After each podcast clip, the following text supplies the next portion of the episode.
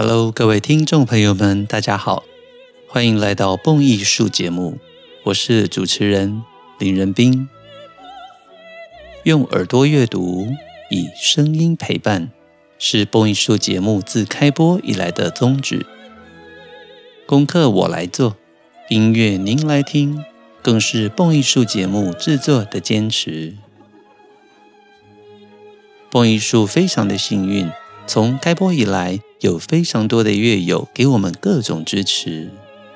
无论您是出席蹦艺术的音乐讲座，或者曾经点按过节目说明栏的赞助连结，给予我们节目小额赞助，团队都非常的感激。如果您愿意成为蹦艺术长期的年度赞助者，成为蹦艺术之友，都非常欢迎您来信与我讨论。让我们一起共创精彩的音乐节目，也让更多人爱上古典音乐。想要 follow 蹦艺术所有活动，最简单的方法，就是在 Facebook 上面搜寻蹦艺术官方社团。每个星期周末，我都会在蹦艺术官方社团更新下个星期所有的演讲跟各种音乐活动，非常欢迎大家。每个礼拜都发了我们哦。今天的节目，我们又要再次的回到董尼采蒂的美声歌剧《爱情灵药》。今天是五月八号，介绍这部歌剧最大的意义，就是在六月份，六月三号跟四号，刚好是周末，星期六跟星期日，您就可以有机会在魏武营歌剧院欣赏到。由杨志清指挥高雄市交响乐团，联合国外知名的歌剧导演安霍奇斯，以及国内外一流的歌剧卡司，为您带来的董尼采蒂《爱情灵药》歌剧现场演出。能够在国内欣赏到一流的歌剧制作，实在太令人兴奋了。各位知道，制作一档歌剧要耗费的经费其实是相当高的，因为歌剧结合了音乐演奏，需要交响乐团，需要好的歌手来作为领衔主唱的主角，需要好的服装，需要舞台，还有很多的行政工作人员跟音乐家们在背后默默的付出。这次由财团法人高雄市爱乐文化艺术基金会所制作的《爱情灵药》，将在六月三号的下午两点半跟晚上的七点半各有一场，以及六月四号星期天的下午两点半，总共三场演出。这次《爱情灵药》的三场演出卡司安排非常的特别。六月三号跟四号星期六日的下午场都是邀请自国外的顶尖歌剧卡司，女主角阿蒂娜将由女高音凯瑟琳圣阿诺担任演唱，而男主角 Nemorino 将由男高音安德鲁哈吉担任演唱。六月三号的晚场将由我们台湾的女高音赖珏瑜。以及男高音黄雅中担任演唱，我觉得这是非常酷的安排，因为盛大的制作，当然我们都知道，能够邀请到国外一流的卡司是最理想的安排。但是对于我们国内的声乐家来讲，如果他们平常没有这样子的机会可以上台磨练的话，那么。我们要等到什么时候才会出现真正国际级的歌剧演唱家呢？对于高雄市交响乐团，我觉得这次的安排能够在三场之中有一场由台湾的卡斯来演出，真的是非常值得敬佩的事情。黄雅中虽然年纪轻，一九八九年出生，他已经在国外许多重要的歌剧院有过演唱经验。例如，二零一七年在柏林德意志歌剧院演出普契尼的歌剧《蝴蝶夫人》之后，获得奖学金，而且再跟柏林德意志歌剧院签下了合约，成为剧院的驻院男高音。他也曾经担任过华格纳《尼贝龙根》的指环，以及纽伦堡的名歌手等等重要的制作。而有关于黄雅中老师的最新讯息是，二零二三到二零二四的乐季，他也将登上全球最具有指标性的歌剧剧院——伦敦皇家剧院，演出歌剧《蝴蝶夫人》。这实在是太棒了！女高音赖觉瑜毕业于国立台湾师范大学音乐系，曾经考取两厅院的第一届歌剧工作坊。之后再考取伦敦皇家音乐学院，在二零一零年获得皇家音乐院音乐硕士的学位。他在英国科芬园皇家音乐厅也曾经参与过董尼采蒂的歌剧《夏莫尼的琳达》演出与录音，也演出过莫扎特的《女人皆如此》、魔笛、比才的《卡门》。以及先前高雄春天艺术节的《茶花女》等等重要演出，我个人最喜欢的啊，还有男中音丁一宪老师。丁一宪老师来自韩国，曾经在德国德勒斯登森伯剧院担任驻院的独唱家，目前是台湾国立艺术大学的专任助理教授。在他多年的演唱生涯里面，担任过许多重要的角色，例如《塞维亚理发师》中的 Figaro，以及歌剧《波西米亚人》里的画家 Marcello。下一位我很喜欢的是男中音赵方豪，赵方豪拥有德国威玛李斯特音乐院最高的演唱家演唱文凭。目前任教于东海大学、台湾师范大学音乐系，他的歌剧演唱经验更是非常的丰富。从《波西米亚人》、《女人皆如此》、《卡门》、《浮士德》、《西城故事》、《托斯卡》、《风流寡妇》、《诸神的黄昏》等等的，几乎在许多的重要制作都能够听到赵芳豪赵老师精彩的演唱。还有一个，我个人在这一次《爱情灵药》制作里面最期待的，就是导演安霍奇斯。我们知道，其实歌剧就是剧场的展现。虽然本质上我们听音乐、看戏，但是如何正确的将这一次的制作理念传递给观众，导演是非常非常关键的。跟乐团指挥可以说，两个人，一个是音乐。一个是戏剧与影像的呈现，同等的重要。高雄市交响乐团的杨志清老师，当然大家非常熟悉了。杨老师多年来指挥各式各样的作品，都非常的叫好，叫座。先前在蹦艺术的节目中，我们也跟大家用四集的篇幅分享了杨志清老师指挥高雄市交响乐团所灌录的柴可夫斯基第四号交响曲。真的非常的好听，非常精彩。回到导演安霍奇斯，安霍奇斯他是加拿大国家戏剧学的导演毕业。我看他曾经执导的歌剧作品里面，哇，这实在是太丰富了，有《蝴蝶夫人》、《蝙蝠》、《爱情灵药》、《托斯卡》、《杜兰朵》、《魔笛》等等。而且他也在许多全新的歌剧当代作品中担任编剧跟编导。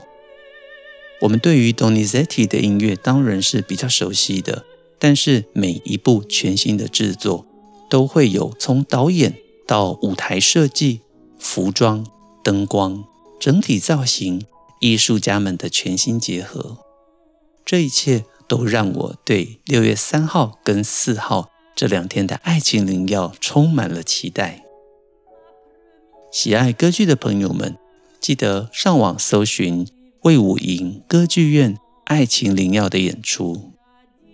我相信这一场演出绝对能够满足你对于美声歌剧，特别是意大利十九世纪美声喜歌剧的想象。听得过瘾，看得过瘾。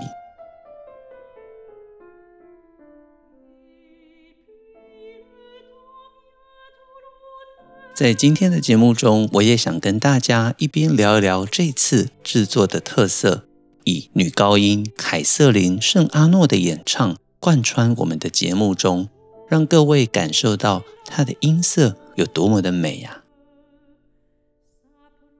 我们先从女高音凯瑟琳·圣阿诺开始聊。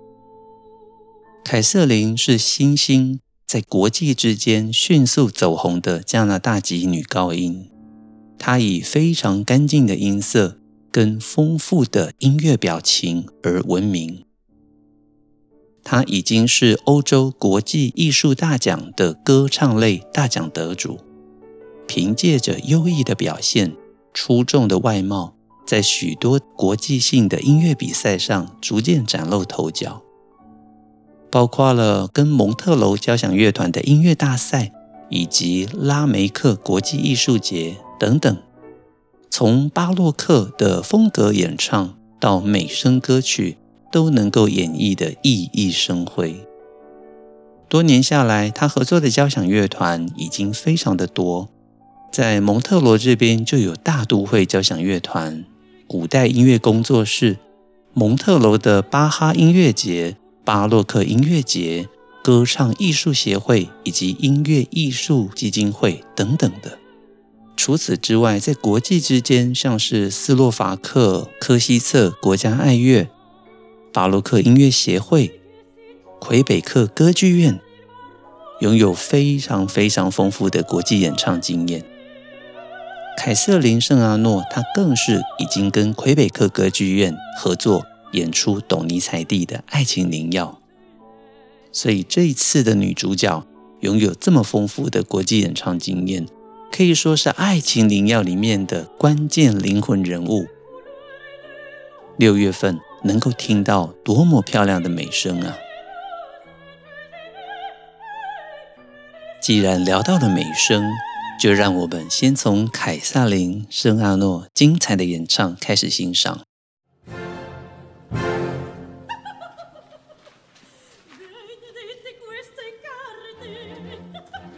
各位听听看。这笑声，这演技，是不是马上就把我们带入歌剧的情景里面了呢？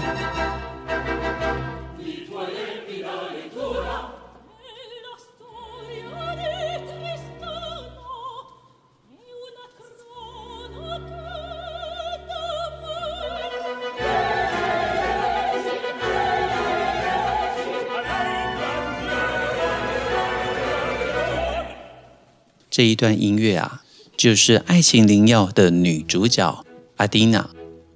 她是农村里面唯一识字、能够读书的美丽年轻女孩。她拿起了一本书，正在读着崔斯坦与伊索德的故事。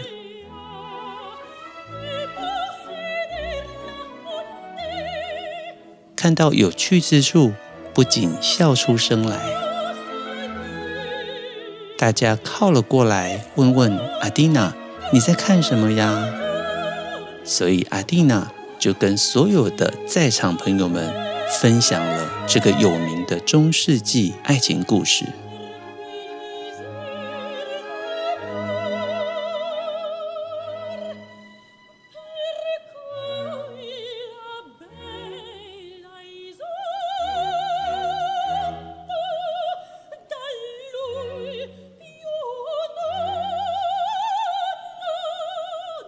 当大家靠过来之后，阿蒂娜用非常愉快的语调跟大家分享了崔斯坦与伊索德因为误服了爱情灵药而情不自禁堕入爱河的故事。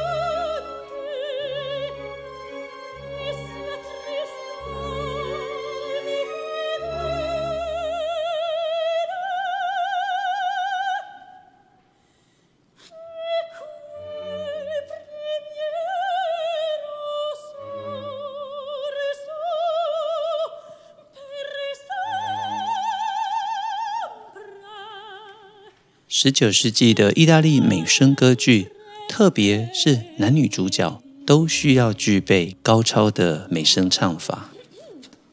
在凯瑟琳的美声之中，我们听到了女高音特有的华丽特质，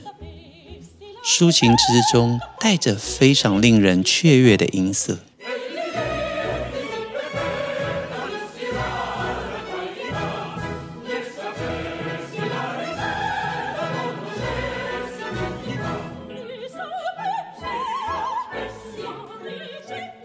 而董尼采蒂的音乐语法，在愉快之中，同样给女高音深刻的戏剧性。越靠近乐曲的尾声，我们可以听到村民们跟女主角阿蒂娜非常快乐地应和着。越来越亮丽而具有动感的尾声，这也是出现在第一幕里面最好听的段落之一。崔斯坦与伊索德服了爱情灵药而爱上了对方。虽然这是段禁忌的爱情，但是爱情灵药在所有人的心中逐渐地埋下一个美妙的想象。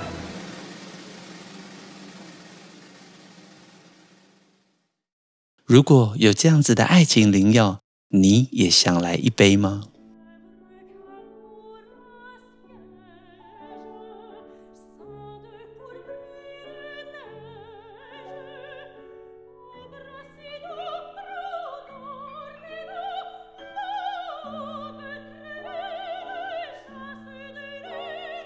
刚刚各位听到的，就是这一次即将在六月份魏武营歌剧院《爱情灵药》登场的女主角凯瑟琳·圣阿诺精彩的演唱。关于《爱情灵药》详细的故事，我们在《蹦艺术》第一百零九集里面有详细的介绍，各位也可以回去点击欣赏。了解《爱情灵药》详细的故事，我想跟大家继续的聊几个话题：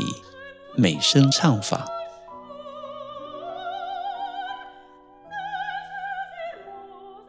首先，我们先聊一聊什么是歌剧的美声唱法。美声唱法的原文是 bel canto，这是两个字，第一个字 b e l 是美的。美好的。第二个字 canto，c a n t o，则是指歌曲、歌谣。所以，如果我们从字面上简单的解释，bel canto 就是指美好的歌唱或者美丽的歌声。但是，如果我们从声乐的发展、歌剧的历史总和来讲的话，bel canto。它不仅仅只是一种发声或者歌唱的方法，它甚至还可以是一种歌唱的风格跟学派。我们怎么唱出 bel canto 呢？首先，你要有好的呼吸。这一般来说呢，我们会说是横膈膜横式的呼吸，也就是在吸气的时候要启动横膈膜，能够把气流尽可能的向下吸气。让胸腔的空间因为空气的进入身体而得以扩张，在这个时候，你就会有很多的空气可以凝聚在身体之中，进而发出有共鸣的歌唱。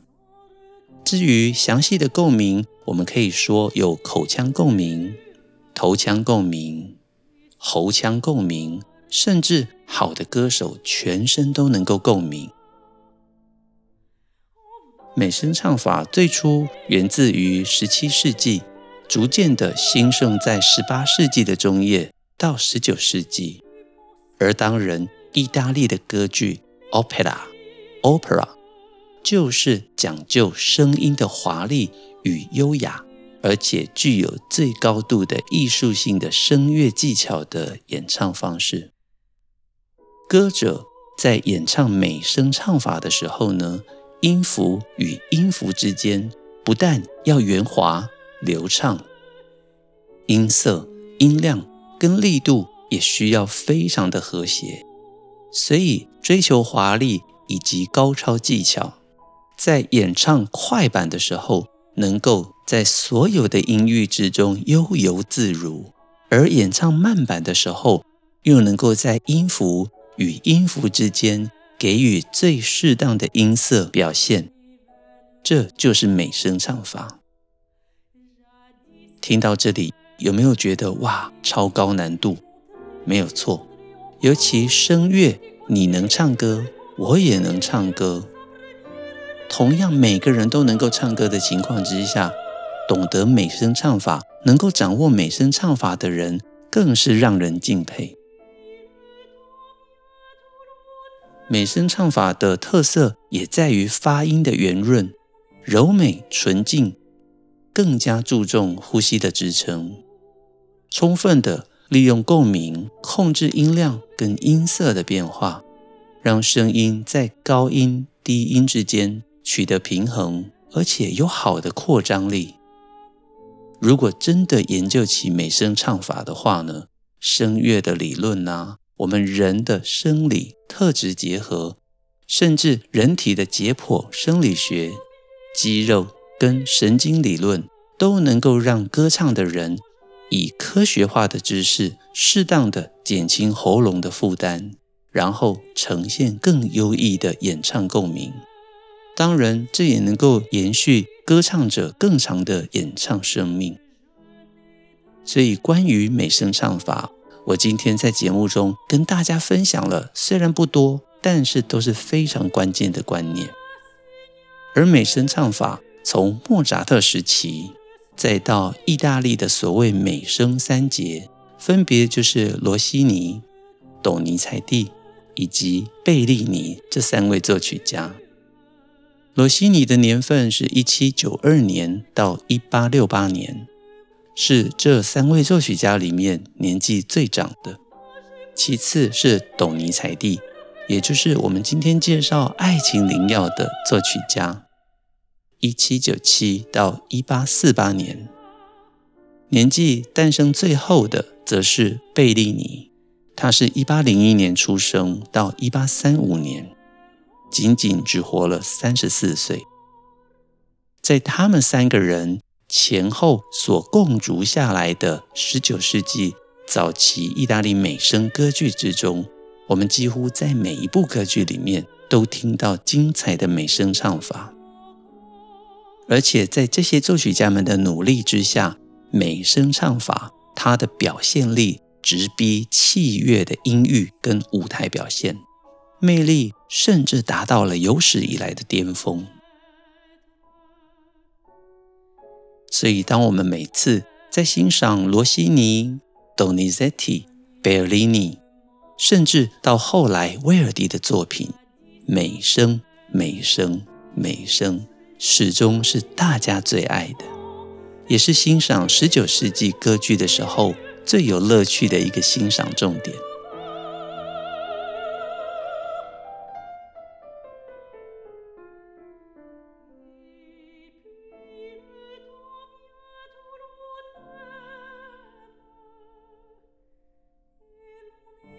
今天在节目中跟大家非常仔细的介绍了即将在六月三号来到高雄，在魏武营歌剧院跟高雄市交响乐团合作董尼采蒂歌剧《爱情灵药》的女高音凯瑟琳·圣阿诺，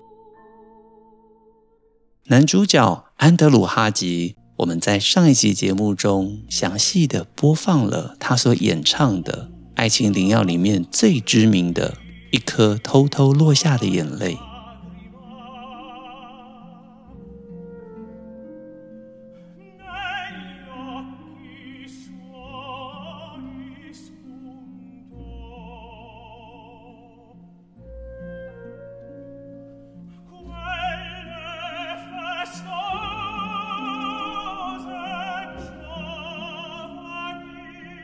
他的歌声非常的温暖、温柔，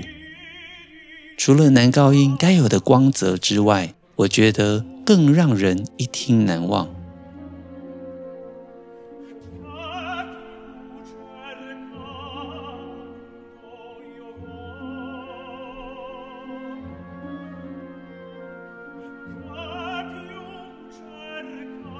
所以这一次六月三号跟四号的爱情灵药，我真的觉得不容错过。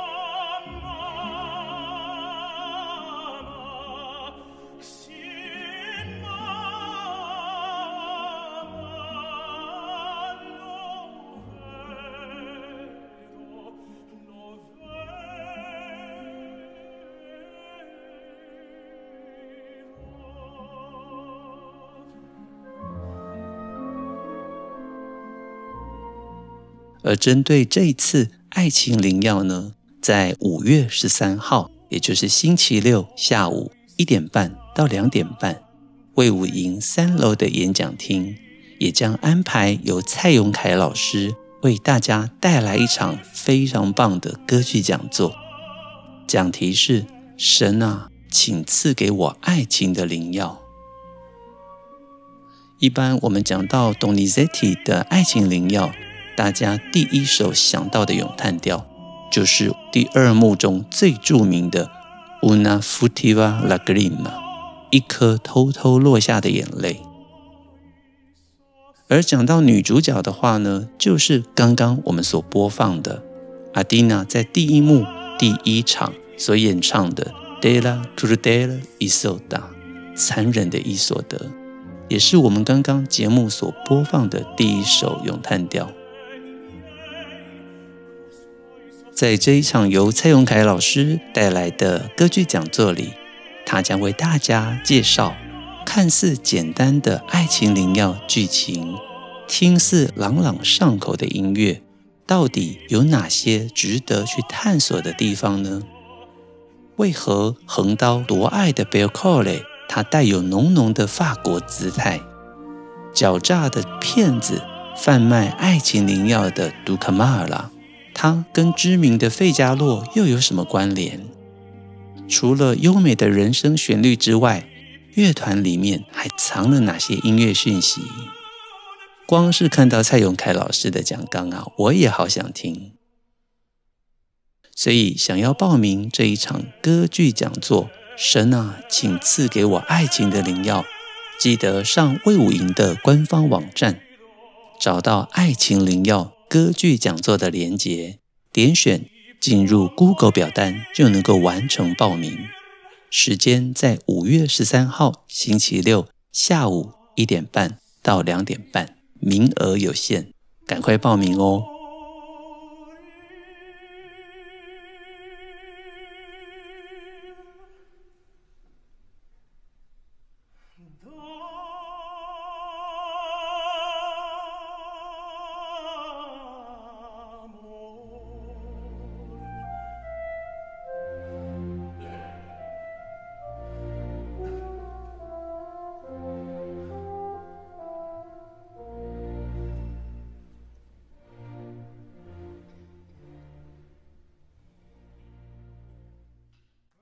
快啊！节目又接近尾声了。蹦艺术精彩的音乐内容，经得起时间的考验，更值得您一听再听，反复回味。也期待更多的爱乐朋友们随时加入蹦艺术 Podcast，开卷古典音乐，让您的世界充满乐趣与音乐的芬芳。我是主持人林仁斌，这里是蹦艺术，我们下周见喽。拜拜。